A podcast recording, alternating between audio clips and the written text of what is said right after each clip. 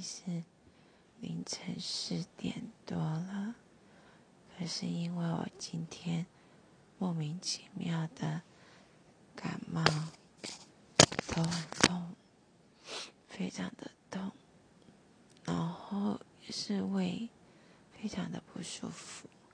平常只要吃安眠药就可以很轻松的入睡。但是今天一直熬到现在都还没有办法的休息，所以说，我刚刚跟老板娘请了半天的假。